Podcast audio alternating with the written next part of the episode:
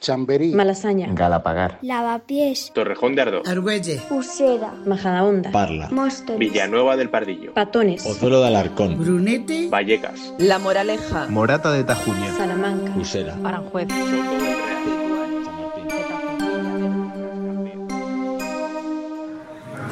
¿De bebé qué vas a querer? Yo una Coca-Cola.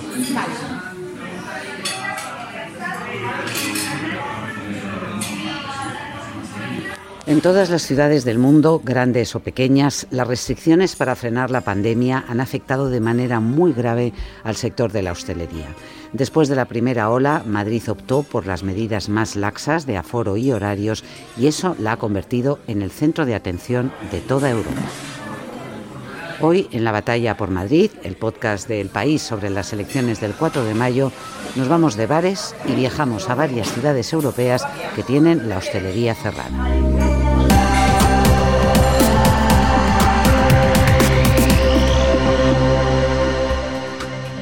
Sandrine Morel es corresponsal de Le Monde en España. Cuéntanos, ¿cómo está la situación en Francia? Bueno, no muy bien, la verdad, aunque uh, parece ser que va mejorando, uh, pero todavía estamos en una tasa de incidencia de 700 a escala nacional, con un confinamiento duro, los niños están de vacaciones forzadas desde hace, bueno, es la segunda semana, la semana anterior estaban en teletrabajo, ¿no? en casa, y, y, con un toque de queda a las 7 y bueno, esas cosas ¿no? que hacen la vida un poco complicadas uh, por, por, por, la tercera ola. Bueno, y con la dureza de las medidas, no es extraño que hayan venido tantos eh, franceses a disfrutar de unos días de descanso y de bares y de restaurantes en Madrid.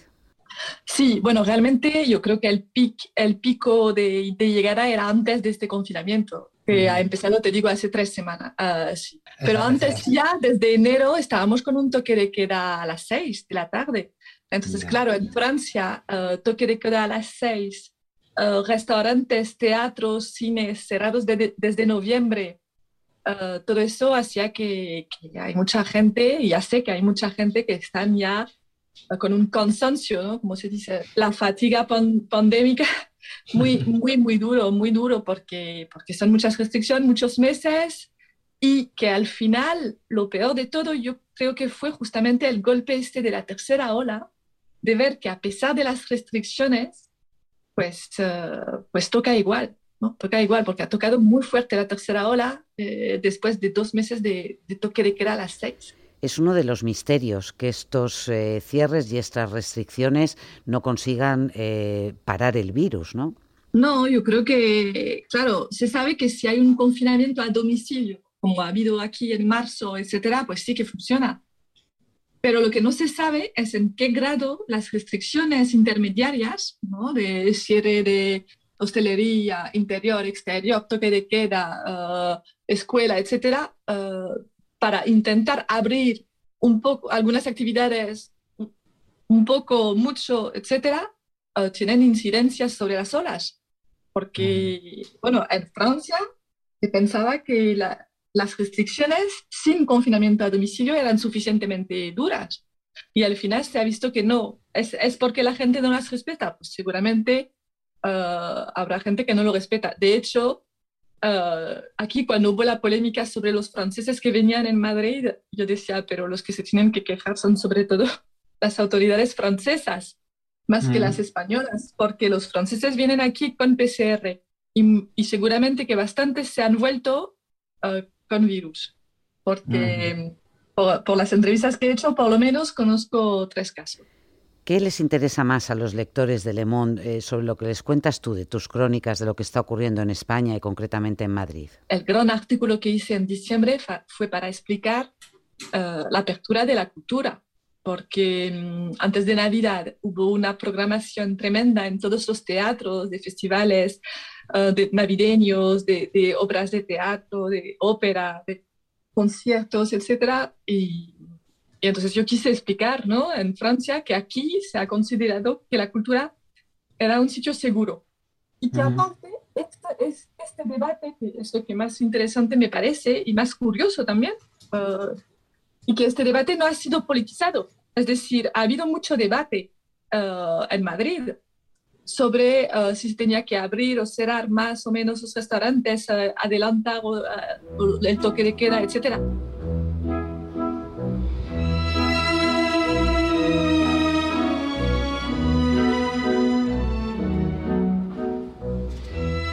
Pero yo creo que no hay ningún partido que se haya planteado en ningún momento cerrar la cultura, es decir, que se ha asumido que era un lugar seguro. Y entonces um, explico, bueno, a mí me parece que es muy difícil saber qué es un lugar seguro, ¿no? Pero lo que está claro es que transmite mucha seguridad, mucho más seguridad que un restaurante. Vienes con la mascarilla, haces uh, cola con distancia, te sientas, ahí sillones vacíos a tu lado, etc. Todo esto lo he contado para justamente explicar que uh, pues aquí uh, la cultura ha tomado medidas muy importantes, muy drásticas para seguir abiertas y que parece que funciona y que por lo menos pues no, no, no hay ningún debate sobre ello. ¿no? Sandrine, me decías que los negacionistas eh, tienen varios altavoces públicos en, en, Francia. En Francia se ha invitado, se ha, dado mucha voz, uh, se ha permitido expresarse uh, con todo lo bueno y lo malo que eso supone a personas que han puesto muy en duda la, la peligrosidad del virus y, también la efectividad de las vacunas. Y esto ha fomentado un debate realmente muy fuerte que ha saltado las redes sociales, en, la que, en, el que, en el que se han metido muchísima gente. Es decir, que hasta ha habido un documental visto por 8 millones de personas que se llama Older, que, ha, que realmente ha tenido mucho, mucha repercusión y que parte del principio de que los culpables eh, de la pandemia tienen que ser la industria farmacéutica porque es la única que tiene algo que ganar en ello. Cosas así, ¿no? Entonces, eh, muchas teorías alternativas sobre el origen del virus, sus riesgos, eh, comparaciones con las medidas que existían en, a principios del siglo XX, bueno, cosas realmente muy, muy, muy fuertes, ¿no? Y quizás explique que en Francia, pues, hay casi la mitad de la gente que no se quiere vacunar. Muchas gracias, Sandrine. Ojalá vaya bien y rápida esa campaña de vacunación en, Francia. Eso esperemos. Muchísimas gracias, Monse. Un abrazo.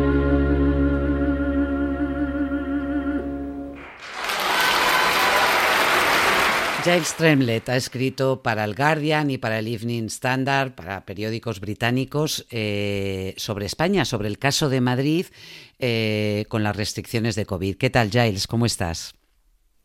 Pues muy bien, muy bien, aquí aguantando la, pandemia y, esperando el día 4 de mayo. Sí, oye, ¿qué les has contado a tus eh, lectores sobre el caso de Madrid? Bueno, eh, en Madrid las elecciones de por sí no tienen gran interés, eh, pero sí, digamos, los temas que, que han surgido eh, y el hecho de que aquí eh, es de las primeras elecciones en las que el COVID eh, pues juega un papel súper importante y que vemos pues una candidata, la presidenta Ayuso, que se presenta con este, lo que yo, yo llamo el, el, nacionalismo de cañas, ¿no? el, el el, bar como, como, hecho diferencial de los madrileños. En Reino Unido ha habido también protestas del, del sector eh, hostelero por las, por las restricciones. Sí, sí, sí, ha habido muchas, eh, muchas protestas. Eh, de hecho, el, el, el, líder laborista, Keir Starmer, eh, pues entró el otro día en un, en un, pub y tuvo que aguantar media hora del, del, dueño del pub eh, llamándole de todo por, por, querer mantener a los eh, a la restauración cerrada, ¿no? You have failed me. Thank you. We, I've been a Labour voter my entire life. You have failed to be the opposition. Yo creo que ha sido muy difícil para los británicos donde sí existe este nacionalismo no de cañas, sino de pintas, ¿no? Como el, mm. pub como, como un punto eh, de encuentro y una especie de institución cultural, ¿no? Eh, y se ha celebrado la, reapertura con, eh, con gran augurio. ¿no? Hmm. Eh, Giles, Reino Unido lleva un ritmo de vacunación mucho más rápido que otros países en Europa. ¿Cómo está la situación ahora mismo de control de la pandemia? Pues eh, por lo que se ve está muy bien. Eh, el gobierno de Johnson eh, por fin tomó el asunto en serio. Quiero decir que la reapertura ahora de los pubs viene después de un cierre muy largo, muy duro, casi como el primero que tuvimos aquí. y en ese tiempo se aprovechó para vacunar y vacunar mucho, ¿no? Eh, si te hablo de mi familia, pues eh, todos mis hermanos, eh, mi madre, todos los que trabajan en, la salud pública, el, sobrino con, de 23 años con, con síndrome de Down y su familia por si acaso, ¿no? Eh, mientras aquí, pues mis amigos de 70 años eh, me dicen que les acaban de, vacunar, ¿no? Y yo, pues me alegro por ellos, ¿no? El, Twitter está lleno de gente diciendo, bueno, a mi madre le acaban de, vacunar. Eh, a mi hijo, que está en Nueva York, y que tiene 23 años, pues también le acaban de vacunar, ¿no? Eh, entonces, eh, eh, la sensación mía es de retraso, ¿no? Ya, ya. Bueno, y para España es importantísimo, ya no hablamos solamente de Madrid, que la campaña avance, entre otras cosas, para recibir a todos esos turistas británicos que entiendo que estarán deseando venir, pero para todo el sector turístico español es un, es un maná. Sí, eh, lo que no sabemos todavía es qué, eh, qué actitud tomará la, el gobierno británico con, la vuelta de la normalidad, digamos. Una cosa es la normalidad británica, eh, cuando haya ya un porcentaje de vacunados muy alto, y otra cosa es que van a exigir a los, los turistas que vienen a España eh, digamos, por lo menos a principios de la temporada eh, turística eh, o en esos tiempos que, bueno, de primavera, cuando apetece mucho, pues un fin de semana en Barcelona, un fin de semana en Madrid. Y, esto yo creo que va a ser muy difícil porque ya que van por la senda cautelosa y, y han triunfado un poco eh, y Johnson, que lo hizo muy mal, pero ahora domina, digamos, el relato de, del COVID, yo creo que van a ir con, con muchísimo cuidado. ¿no? Bueno, Giles, confiemos en que las campañas de vacunación vayan a buen ritmo, tanto en Reino Unido como, como en España.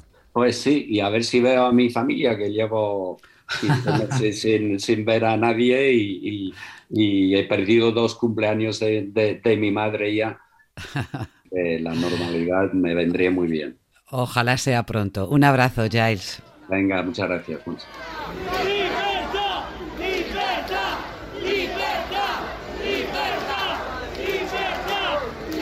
Francesco Olivo es eh, periodista de, de La Estampa. ¿Qué tal, Fran? ¿Cómo estás? Hola, hola Monse, muy bien, gracias. Vosotros, Fran, eh, tenéis todavía restricciones también importantes en la apertura de bares, en, restaurantes y, estáis caminando también hacia eh, que se levante el estado de alarma, ¿no? Sí, em, bueno, sí, el estado de alarma va a durar un poco más que en España, creo, pero de momento parece pero lo que se levanta son las restricciones más, más importantes. Esto será a partir del lunes 26 de abril eh, y, bueno, y va a reabrir la hostelería que aquí está completamente cerrada uh, desde hace mucho, en el norte de Italia meses, en el resto del país uh, depende de la región, pero está toda Italia cerrada, la hostelería desde Pascua y ahora van a reabrir los restaurantes y los bares con, la, con terrazas.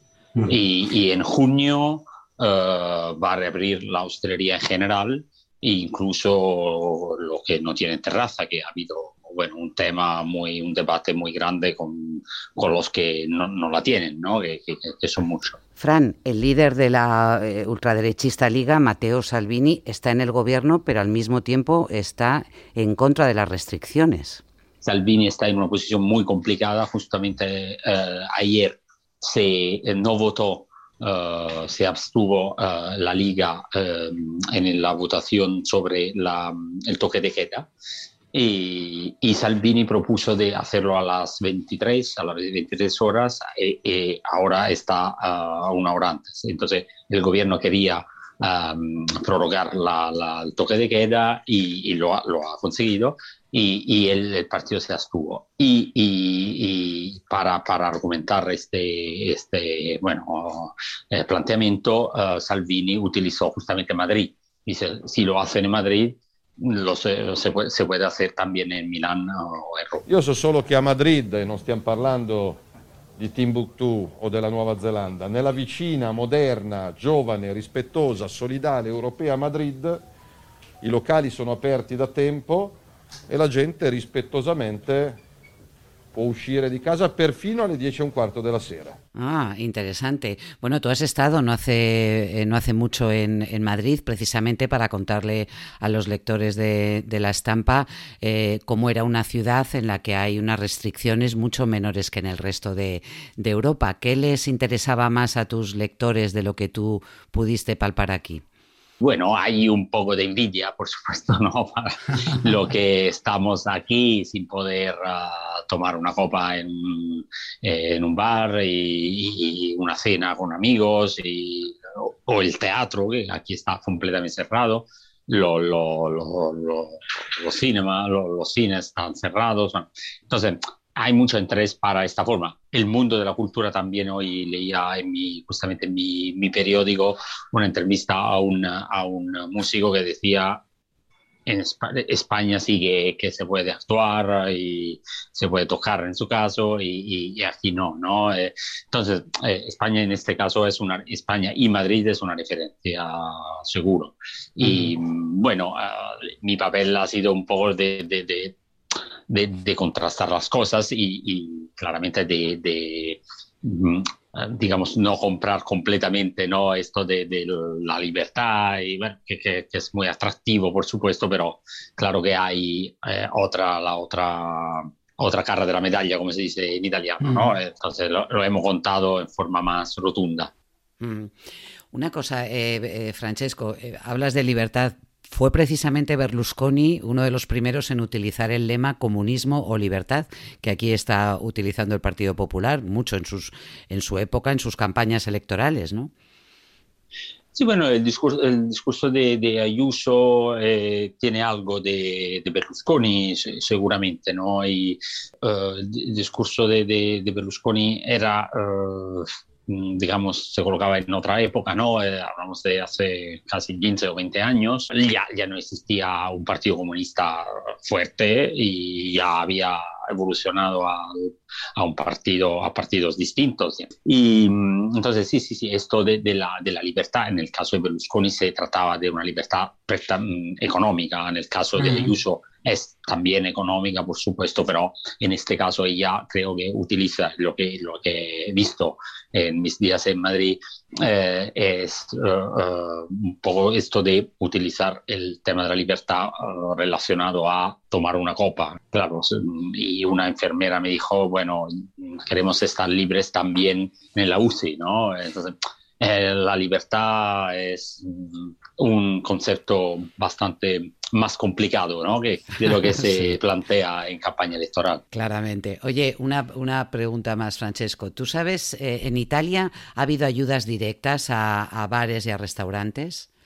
Sí, ayuda directa la ha habido, eh, también en una forma, digamos, nacional y también regional, ¿no? Eh, sobre uh -huh. todo eh, nacional. Pero claro, eh, la hostelería se queja mucho, dice que esto no basta y que el, el, dinero de los ERTES llegó tarde, entonces no hay prácticamente nadie que, que, haya cerrado su, su, su restaurante que esté satisfecho o o que no se queje. Claro. Bueno, veo que en todo, en Italia, igual que España, están estos difíciles equilibrios entre las eh, protestas, la gente que quiere trabajar, las personas que quieren salir también a la calle a, reunirse con, eh, con, sus amigos y la dureza de las medidas para afrontar la pandemia. Muchas gracias, eh, Francesco Olivo. que vaya, que vaya muy bien, Forza. Chao. Un saludo. Chao. Un café con leche, por favor, en taza. Y está Karina. Esos bares y restaurantes abiertos en Madrid, que tanto han llamado la atención de nuestros colegas europeos, se han convertido en una red de apoyo entusiasta a la candidata del PP, Isabel Díaz Ayuso.